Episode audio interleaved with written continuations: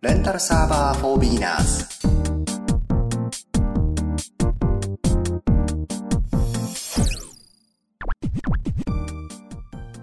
皆さんご機嫌いかがですか？レンタルサーバー for beginners コーヒーです。えー、っと、第6回目になりましたけども、皆様お聞きいただいてますでしょうか？というか、サーバー無事に立ってますでしょうか？いくつかね、質問をいただいたりしておりますけども、まあ、無事に動いたよというご報告もあったりなんかして嬉しく思っています。えー、どこまでお役に立てるかわかりませんけども、こちらもですね、えー、まあ、何か提供できる情報があればしていきたいなと思っておりますので、これからもお付き合いください。で、えー、マインクラフト設置マニュアル、うん、まだまだ続けなきゃいけないのかなと思うところもあるんですが、そろそろね、VPS サービスとか、えー、それからレンタルサーバーのお話にも行きたいなと思うんですが、ちょっと一区切りつくまでは、こちらのお話もお付き合いいただければなと思います。桜の VPS で楽しむマインクラフト設置マニュアル第6回。今回は、えー、皆様お待ちかねのクラフトブキットの導入、それからクラフトブキットを導入して、えー、すぐに必要であろう、まず基本のね、必須とも言えるおすすめのプラグインについてのお話を今日はしていければなと思っております。えー、皆様無事にマインクラフトのサーバー立ち上がってますでしょうか、えー、公開されてる方、されてない方、いろいろいると思うんですが、えー、まあ、サーバーをね、立ち上げてオープンしてしまえば誰か、要は見ず知らずの人が入ってくる可能性もあるわけです。そうなってくると心配になってくるのが嵐ですとか、あそういう対策も必要になってくると思います。またね、えー、標準の、要はバニラの状態のマインクラフトで、えー、楽しんでいただいている内容が、だんだんとこう、物足りなくなってくるね、時期でもあると思うんです。そうすると、あのー、新しいプラグインを入れてみたいとか、いう話になってくると思うんですが、で、えー、出てくるのは、まあ、クラフトブキットということになりますね。まあ、クラフトブキットは機能を追加するだけのプラグイン、まあ、機能追加というか、その実際ゲームの中で遊ぶための機能を追加するためのプラグインの他に、えー、様々なあシステム管理者、サーバー管理者、要は我々、マインクラフトのサーバーを立てる側の人間に、えー、便利に使えるようなプラグインも数多く用意してありますので、いろんなプラグインを試す前に、まずはそのマインクラフト、クラフトブキットサーバーのベースになる部分をね、仕上げていきたいなと思います。まあ、ここからはもう、ほんと千差万別その人のやり方とかやりたいことによって変わっていくので、必須の内容ではないんですけども、まあ、あコーヒー流のやり方に、でやってみてもいいよという方いらっしゃれば、えー、お聞きいただきながらですね、えー、やってみていただければなと思います。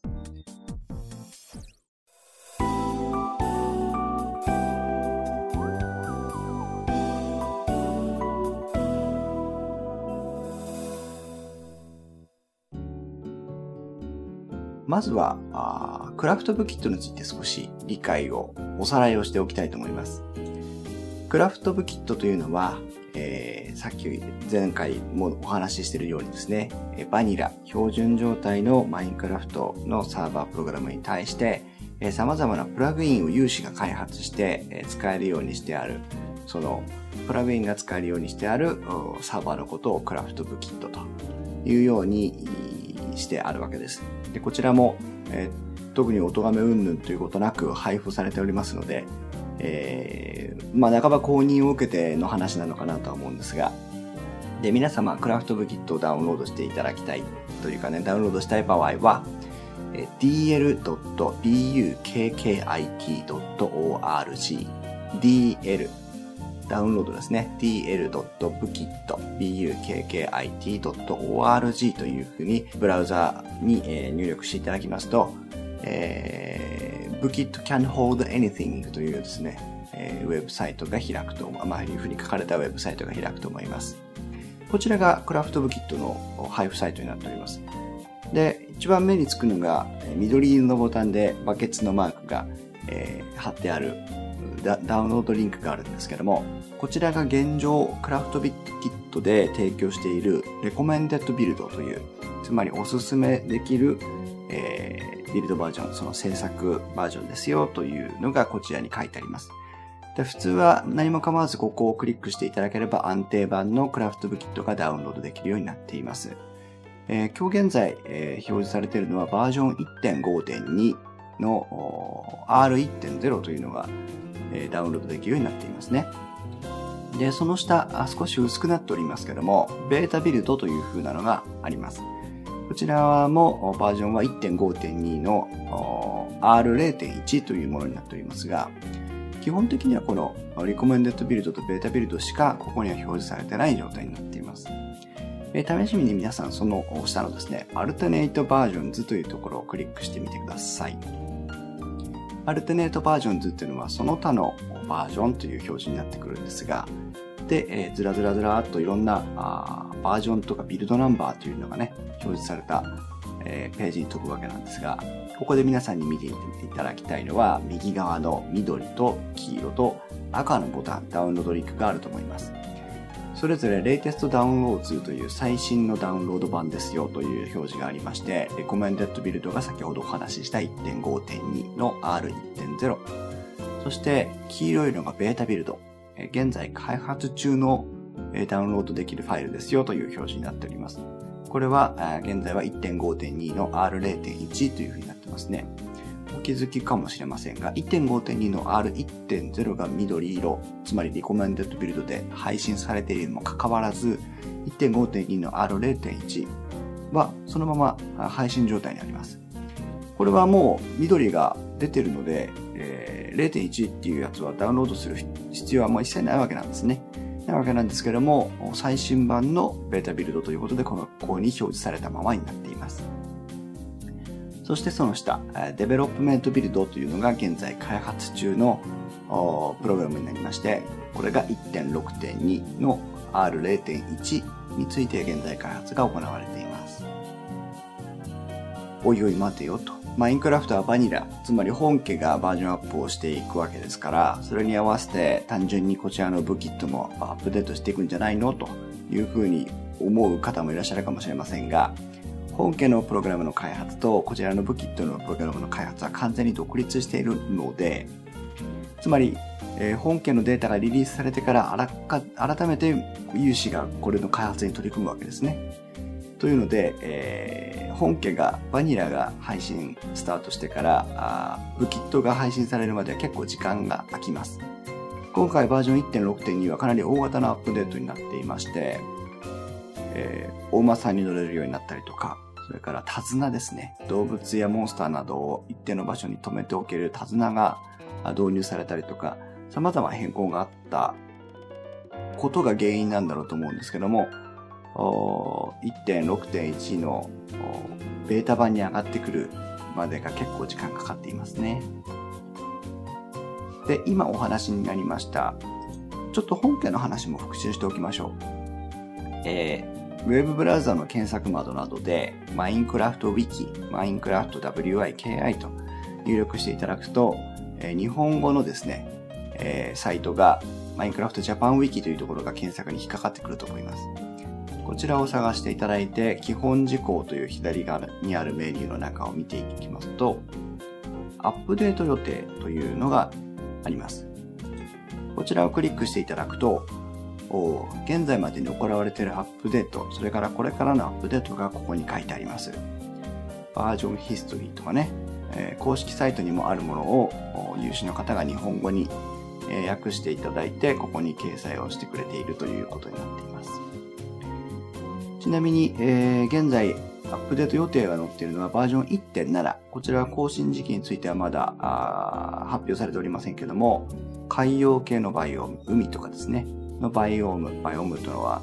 えーと、エリアの気候のことを言うんですが、えー、バイオームが更新されるであろうと言われています。あとさらに現在のバージョン1.6点、えー、っていうのが、ロバの追加、馬の鎧の追加、馬のサドルの追加、あ馬のスポーンエッグの追加、え、干し草の俵を追加、え、それから手綱を追加、カーペットを追加、え、それからあなどなどですね、大きなところはそんなところのものが追加になっています。ね、どんどんと新しいバージョンになっていくわけなんですが、えー、こちらの1.6がバージョンアップされてからあクラフトブキットに行くまでに多少時間がかかっていますというのが現状ですね。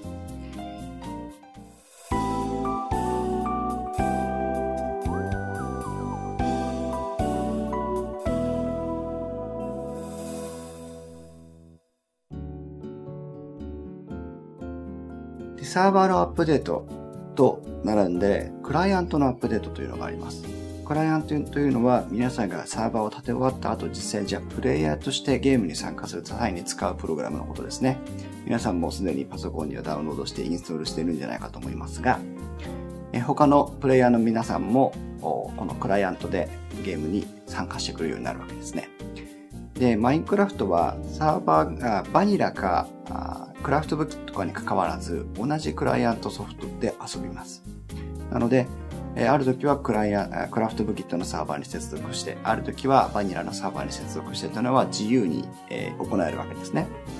ただし、えサーバーとクライアントのバージョンが合ってないと、えーと、作動させることはできません。ので、え、ここに注意が必要です。通常ですとサーバーのアップデートに合わせてクライアントもアップデートするのが通例なので、クライアント側はアップデートがあると自動でアップデートしますかというふうにこうイエス、ノーを聞いてきてくれて、うっかりイエスをしちゃうとアップデートを始めてしまうということが、私も含めてですが、え、お困りの方結構多いようです。そうすると、クライアントだけアップデートしてしまうので、えー、サーバーアップデートしない限り遊べなくなるんですね。ですから、え、もし皆さん仲間内でやってらっしゃる方はアップデートが出ても許可が下りるまでクライアントのアップデートしちゃダメだよというようにしておく必要があると思います。現在も、例えば我々インストのメンバーですと、今は1.5.2かなのサーバー、クラフトブキットのサーバーを使ってますので、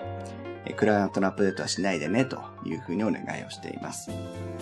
ダウングレードって言って、そのバージョン1個戻すってことも可能なんですが、えー、あまり簡単にホイホイと戻せるものでもないので、まあ、できるだけ気をつけていきましょう。と、なんとなく話がそれましたけども、えー、話を戻してクラフトブキットですね。現状は1.5.2、R1.0 という安定版がありますので、これをクリックしてダウンロードしてください。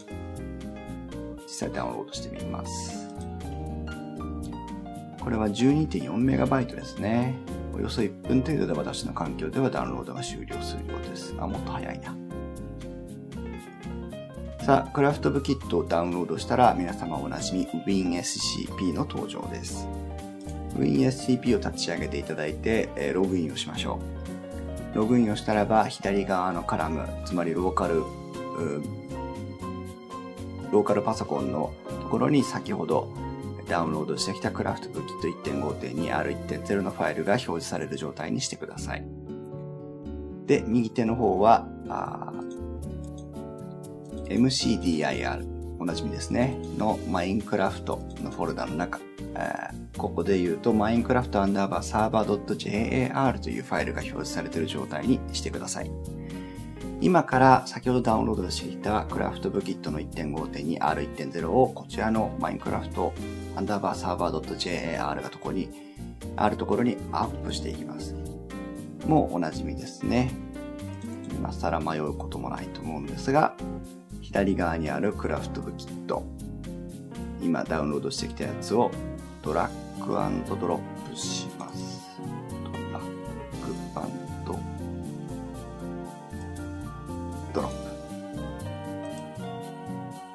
ます。はい。えー、そうすると、転送が始まって間もなく転送が完了すると思います。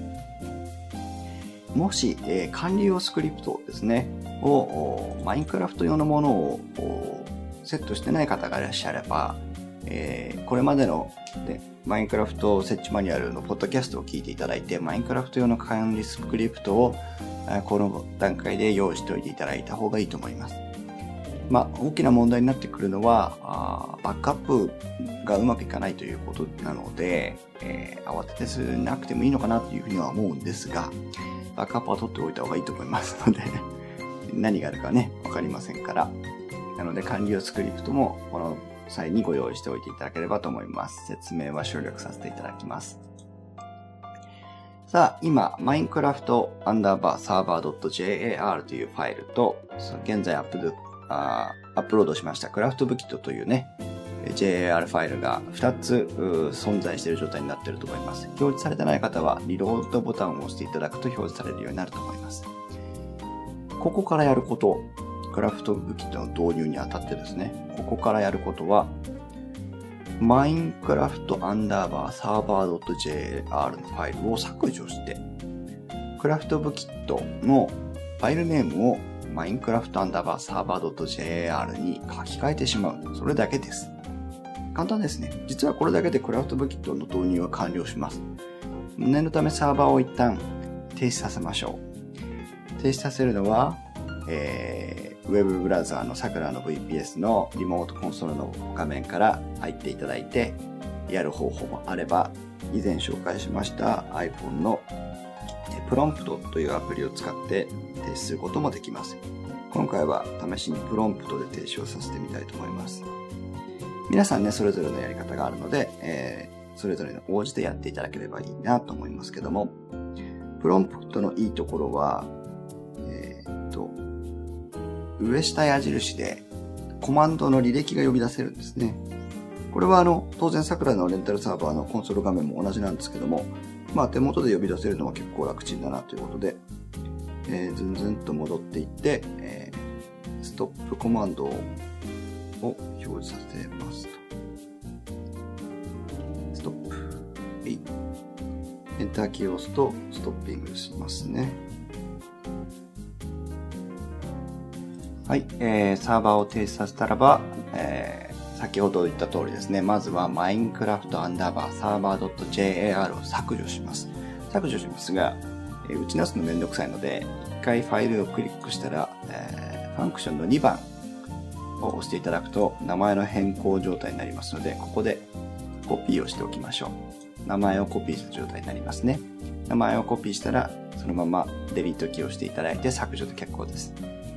そしたらば、クラフトブキットのファイルをクリックして、また名前の変更状態にして、今度はペースト、貼り付けをすれば、マインクラフトサーバー .jr に名前が変わりました。簡単ですね。これだけで話は進みます。えー、一応プロパティで、えー、グループと所有者がルートになっていたら MCDIR に直しておきましょう。それから、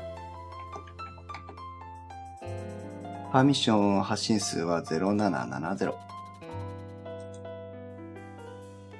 はい、えー、クラフトブキットの導入がこれで終了しました。えー、リモート画面から、えー、今度は起動していただくと、クラフトブキットが今度は動き出すことになります。電気屋ウォーカーはパソコン、カメラ、携帯電話、家電、オーディオなど電化製品の話題を分かりやすく電気屋での買い物をもっと楽しむためのポッドキャスト番組です。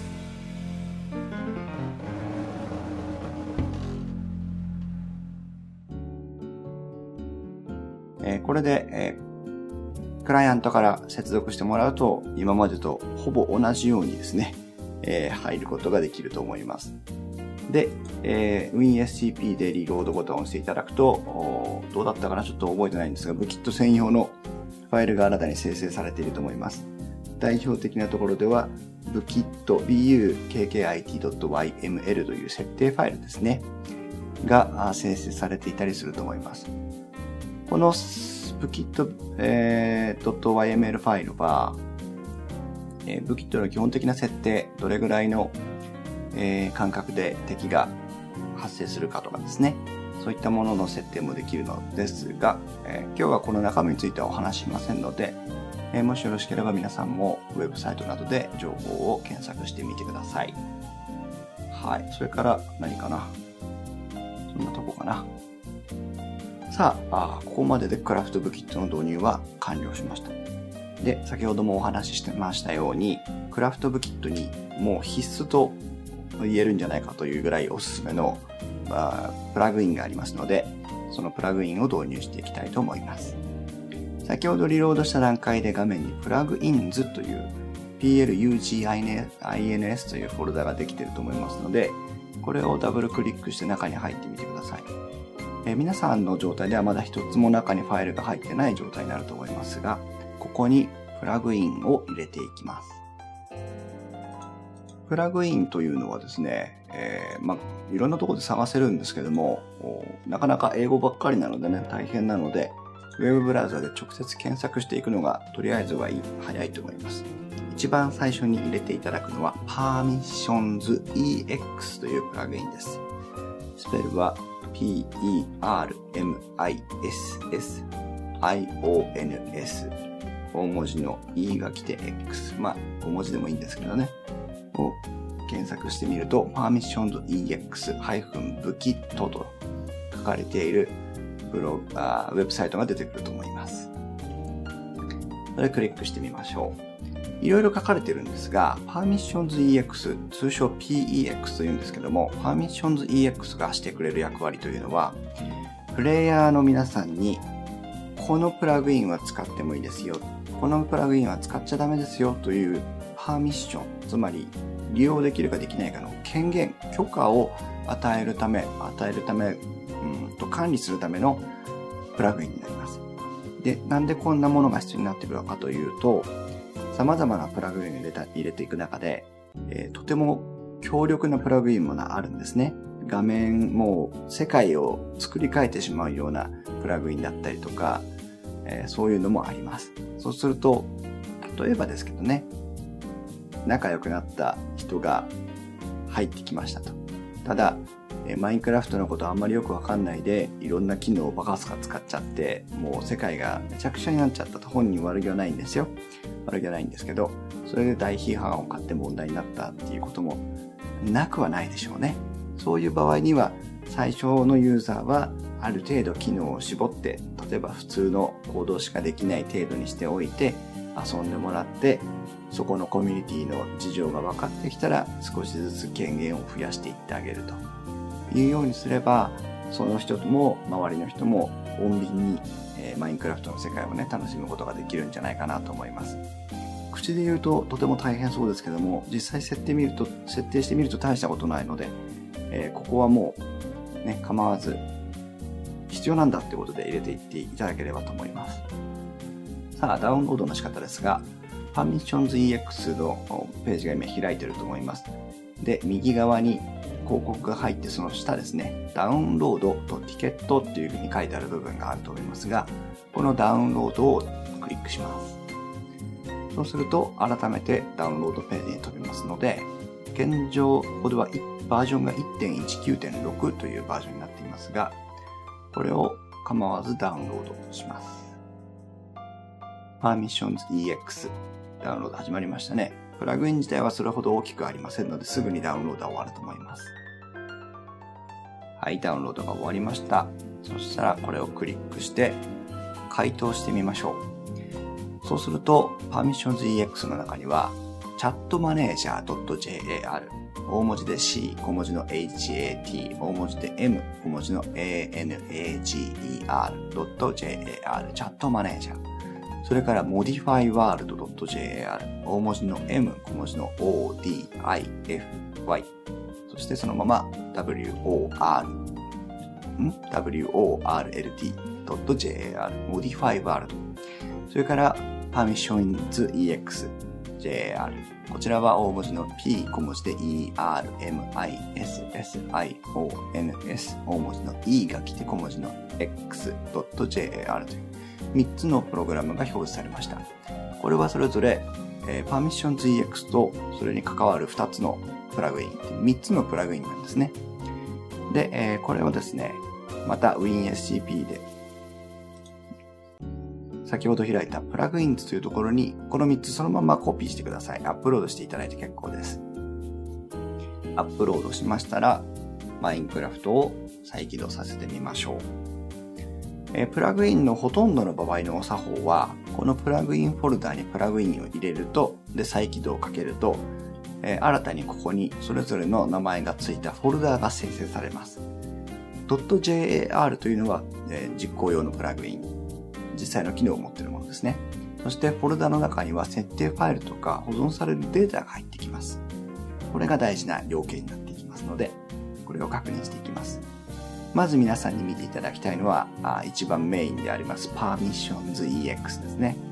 Permissions EX をダブルクリックしますと、あのフォルダをダブルクリックしますと、config.yml、それから permissions.yml という2つのファイルが作られていると思います。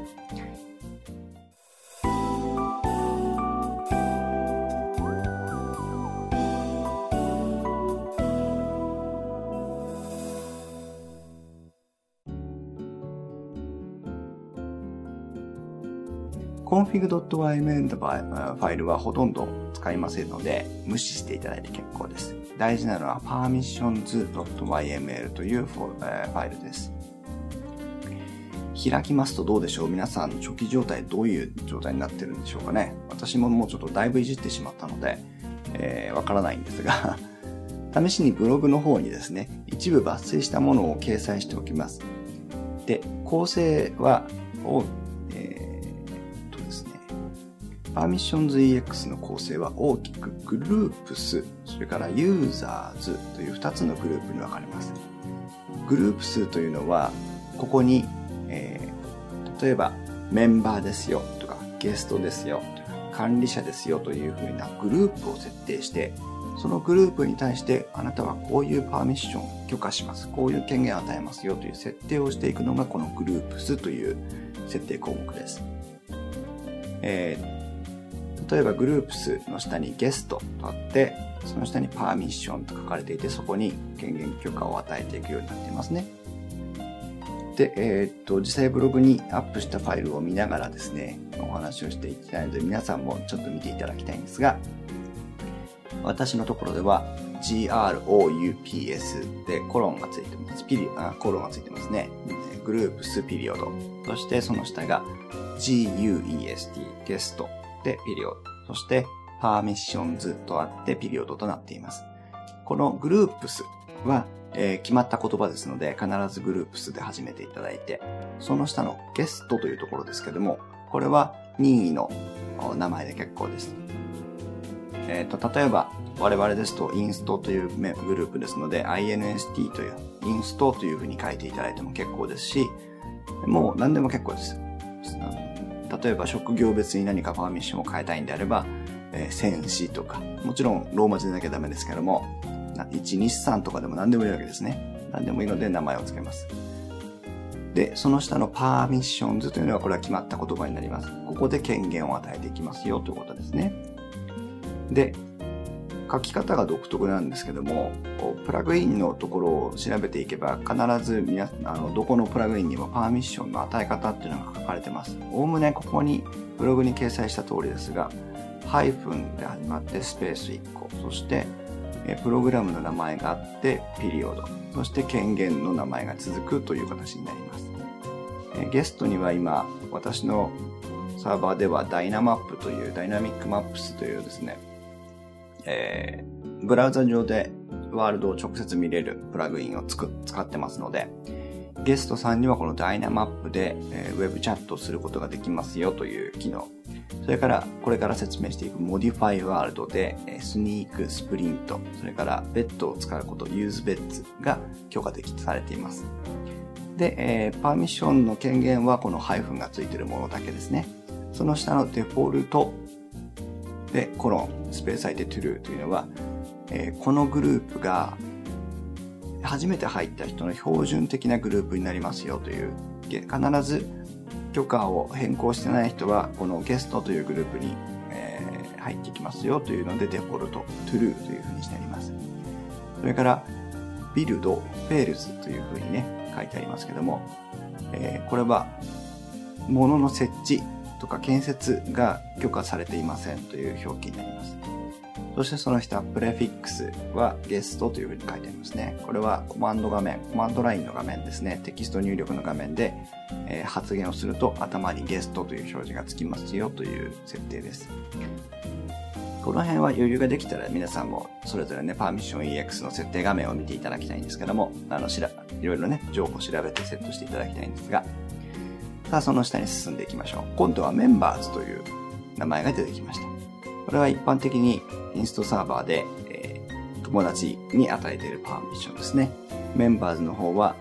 えー、modify world については、ピリオドの後でアスタリスクがついてますね。これは modify world で始まるすべての権限を許可するという設定になります。その下点々とついてるのは、まあ、一部省略させてもらっている部分ですね。で、最後にブキット、ピリオドコマンド、ピリオドバン、ピリオドプレイヤー。同じくアンバンプレイヤーという、これはメンバーはあ任意の誰かをバンっていうのはなんだ？ブラックリスト登録するんですね。そうするとその方が入ってこれなくなったりします。えー、そういう、えー、権限を与えられるように設定しています。えー、実際の問題として、え、嵐が来た時に私が直接対処できない場合がありますので、その時に、え、メンバーの人から一時的なね、措置として、その人がログインできなくなるようにということで、バンコマンドを使えるようにしてあります。その下、デフォルトはフェールズ。これは先ほどの逆ですね。Members は標準のゲストアカ、あの、ログインアカウントではないの、ログイングループではないので、決められた人しか Members になれませんので、デフォルトは false。ビルド、建設について許可されてますので、 true。 prefix、テキスト、チャットのね、画面の先頭行にはメンバーというのがつきますよという表示になっています。その下、 Admins というのがあります。これは、えー、私も含めてごく一部、サーバー管理を手伝ってもらっている人にしか与えてない権限ですね。こちらは、あ中身は省略しておりますが、えっ、ー、と、あらゆるプラグインの権限が許可されています。というような内容になってます。現在3つのグループがありますけども、そこは皆さんのそのサーバーの状態に合わせていくつでもグループは増やすことができます。ここまでが1つですね。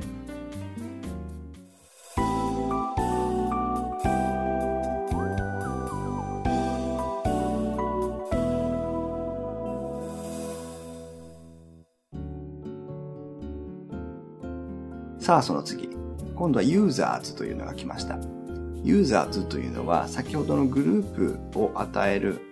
グループ、どこのグループにどのユーザーを所属させるか。逆ですね。えー、このユーザーはどこのグループに所属してますよというのを明示するところがこのユーザーズという部分です。ユーザーズというのがあって、その次の行から各プレイヤーの名前が始まります。えー、コーヒーはアドミンツというグループですよと。で、仮の名前を入れてますが、ゴンベ1位はメンバー、ゴンベ2もメンバー、ゴンベ3はアドミンですよというふうに設定がされています。こういうふうな、え書き方をして権限を、あとはそのハイフンで始まるね、パーミッション EX の権限をどんどん増やしていくか減らしていくかという設定をしていけば、あこれで、あとは再起動、保存して終了して再起動すると、その実行権限が変わ変えられるんですね。まあ、触ってみるとよくわかると思います。で、あまり実感できないときは、あの、権限をわざと減らしてみて、えー、試してみるのもいいと思います。えー、ちょっと確認がめんどくさいので、パーミッションの確認には友達にお願いして一緒にやってもらうとね、どう使えるようになった使えないっていうのを確認しながらやってもらうといいと思います。はい。で、ここで皆さんにとても大事なポイントなんですけども、Permissions EX というのは、えー、あるルールに従って書かれています。で、このルールをちょっとでも逸脱すると、パーミッション全体が動作しなくなりますので、ここを気をつけていきましょう。ただし、ルールは簡単です。えー、Permissions EX は、その、設定内容の構造をスペース4つで区切っています。えー、試しにですね、ブログ、ブログじゃわかんないかな。えっ、と、グループ数に戻りますけども、グループ数の下、ゲストというふうに書かれているところに、実はここ先頭は、1、2、3、4という4つの空白が入っています。これがもう全てなんですね。えで、一つ構造が深くなる。つまり、グループの中のゲストの中はこうですよっていうので、また4つ進みます。ですからグループの下のゲストは先頭行に、行の先頭に空白4つ。その下のパーミッションズはもう1個深くなりますので、空白は8つになります。1、2、3、4、5、6、7、8と。で、パーミッションズと同じレベルの、つまり、パーミッションの許可内容とかですね、は、このまま同じスペース8つ。その次いきます。メンバーズはゲストと同じレベルなので、先頭の空白は4つ。はい。で、パーミッションズがまた8つ。アドミンズもグループス、あ、ごめんなさい。メンバーズとかゲストと一緒なので、えー、先頭は4つ。パーミッションは8つというひたすらこれですね。で、ユーザーズの方も理屈は同じです。ユーザーズは一番先頭、あ一番浅い階層なので0。で、コーヒーの重要はプレイヤー名は4つ。その下のグループは8つになって、どこのグループに所属してますよというのも8つ。ただひたすらこのルールを守っていただければ、パーミッション DX 絶対が誤作動を起こすことはないと思います。ただし、仮にスペース1個でもこのルールからはみ出ますと、途端にパーミッション EX がまともに動作しなくなりますので、この点だけは十分に注意していただきたいと思います。私もこれまでサーバーの再設定とか新しいプラグインの導入とかで何度となくこのパーミッションファイルを触っているんですが、もう動作がうまくいかなくて2時間も3時間も悩んでみたら、ここが問題だったっていうことがほとんどです。機能衝突、プラグイン同士の不具合以外はもう全部ここが問題だと思ってもいいぐらいです。で、よくあるのが、開業をしたりですね、空白を打ったりした時に全角スペースが入ってしまったりとか、あとエディターによってはタブ、タブが入ってしまう場合があるんです。そういうのがあるので、え一個ずつも手打ちでトントントントンと矢印をして1234って数えながらね、やってってもらう。特に開業なんかするときは注意してもらう方がいいと思います。なんだそれめんどくせえなってこう皆さん思いになると思うんですけども、まああの、しょうがないのでね、えー、頑張っていただければと思います。逆に言えばスペース4つ、8つっていうルールを守れば、それほど大きな問題にはならないと思います。パーミッション ZX のパーミッションファイルが設定完了したらば、えー、保存して終了。それからまた再起動してみてください。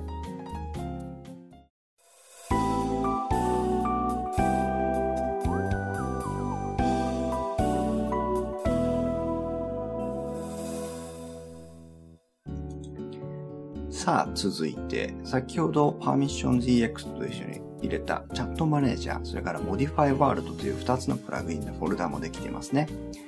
チャットマネージャーについては、まあ、コンフィグファイルしかないんですけれども、これはあんまり触らなくてもいいと思います。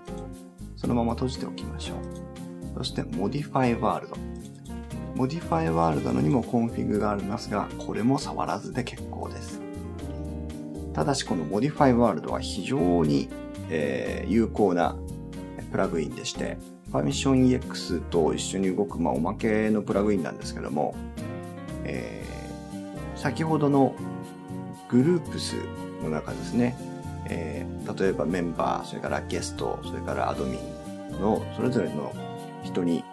えー、マインクラフトの中でこれはやってはいけませんよと。これはできませんよというのを一個一個細かく設定することができます。ぜひですね、Modify World については、Permission EX 周辺からですね、説明文のところに飛んでいただきたいんですが、例えば、Modify World 設定という風にして検索していただけると、えー、いろんな人がご苦労されている解説ページが出てくると思います。例えば、modifyworld.chat というと、オープンチャットを許可するとかですね。えー、ま、modifyworld.blocks.destroy.blockid なんてすると、指定したブロックを破壊することを許可します。なんていうのが、えー、ずらずらと続いていくわけですね。これをしていくと、ゲストアカウントは、私の場合そうなんですが、えー、modifyworld.sneak、modifyworld.sprint、modifyworld.usebets というふうな3つしかゲストアカウントには許可がされていません。そうすると、えー、しゃがみ移動ですか？スニークはしゃがみ移動、それからスプリントは走る、そしてユーズベッドはベッドで寝る。この3つの動作しかゲストさんには許可されていませんよという状態になっています。ね、これでかなり、例えば知らない人が入れるオープンな状態だったとしても、またホワイトリストとかブラックリストを使わないとしても、えー、入ってきた人からの悪影響を最小限に留められるんじゃないかなと思います。このね、グループは、あ比較的簡単にゲームの中からでも確か変更できると思いましたので、えー、積極的にね、使っていただければと思います。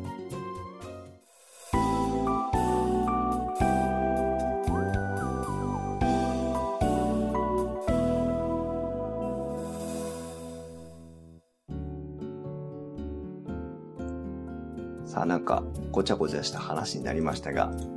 なんとなくお分かりいただけましたでしょうか。さあ、それからですね、えー、っと、一つ上のフォルダ、マインクラフトの中に戻ります。今、先ほどね、えー、バンとかいう話も出てきましたけども、えー、っと、権限管理についてのファイルを少し確認していきましょう。まずは、あバンド IPs、えー、BANNET ips.text というのがありますけども、これが、えー、今の状態で ban、つまり、えー、そのサーバーにログインしちゃダメですよというふうに言われた IP がここに記載されています。IP アドレスですね。えー、今は多分空白のままだと思います。その下にバンドプレイヤーズというのがありますね。えー、っと、私の場合は、嵐の皆さんに関する情報が登録されているサイトがあって、そこからあプレイヤー版リストをコピーして貼り付けています。まあ基本的な部分はここでね、えー、赤バンされてるんですけども、あとはメンバーの皆さんにも一応バンを許可しているので、えー、ゲーム内でバンされればここに追加されていくという形になります。それから、えー、ops.text というのがあります。この OPS というのは、え、管理者権限を持っているユーザーを示すものなので、皆さん、え、自分の ID をここに入力しておきましょう。名前をポロッと1行足してあげればそれで結構です。で一番最後にホワイトリストですね。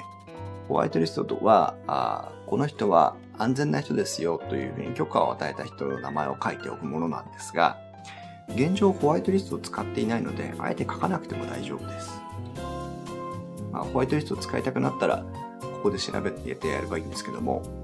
うーん、うん。まあそんなところです。はい。という形になっています。さあどうでしょうえー、ここまででね、プラグイン EX、あ、ごめんなさい、パーミッションズ EX は導入できたと思います。だいぶ話しましたね。これぐらいにしておこうかなというところなんですけども、もう一つだけプラグインを紹介しておきます。えー、バリュートという BALUT という、えー、プラグインがあります。バリュートというのはですね、これは、えーと、経済系プラグインというアイコノミーですとか、なんとかかんとかっていうようなお金の概念を操作するためのプラグインが、えー、クラフト武器っていうのは多数ありまして、モンスターを倒すとお金がもらえるよとか、アイテムの売買ができますよというのがいろいろあります。そんな様々なプラグインの前提として使われているのがこのバリュートという、えー、プラグインです。今後、え使うことになっていくと思いますので、念のために入れておきましょうというのが、えー、このバリュートですね。えー、バリュートのページは BAULT スペースで武器と BUKKIT と入力して検索すればすぐに出てくると思います。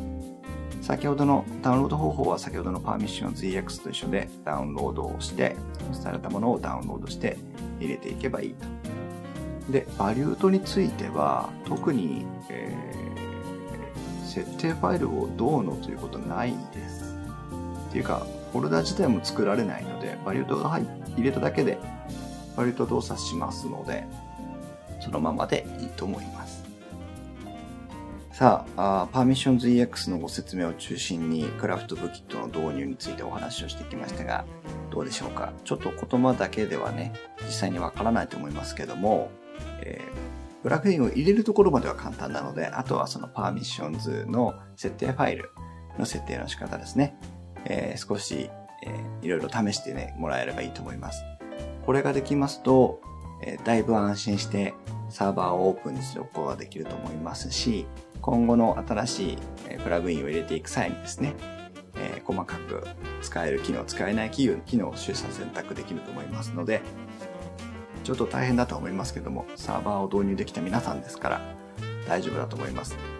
えー、ポイントになってくるのは、スペース4つ、スペース8つ、タブとか空白、全角の空白は入れないようにねという、もうこの1点だけですので、そこだけ注意してやっていただければと思います。え、次回はそうですね、もう少しプラグインの話をしていきたいなとは思っています。何度もお話に出ていますダイナマップですとか、それから我々が使っている日本語表示ができるテキストプログラムですね。ジャパナイズチャットというものですとか、まあいっぱいあるし、バージョンが上がると方法も変わってくると思うので、なかなかあの、なんていうのかな、ずっと同じルールでできるものじゃないと思うので、えー、一個一個全部を紹介するつもりはないんですが、もう一回ぐらいね、プラグインのお話ができればなと思っております。えー、レンタルサーバー for beginners では皆様からのお便りとかですね、ご質問などお待ちしてます。もし、えー、レンタルサーバーうまく立てられたよとか、こういう風なマイクラサイト立ててるから遊びに来てねなんて情報ありましたら、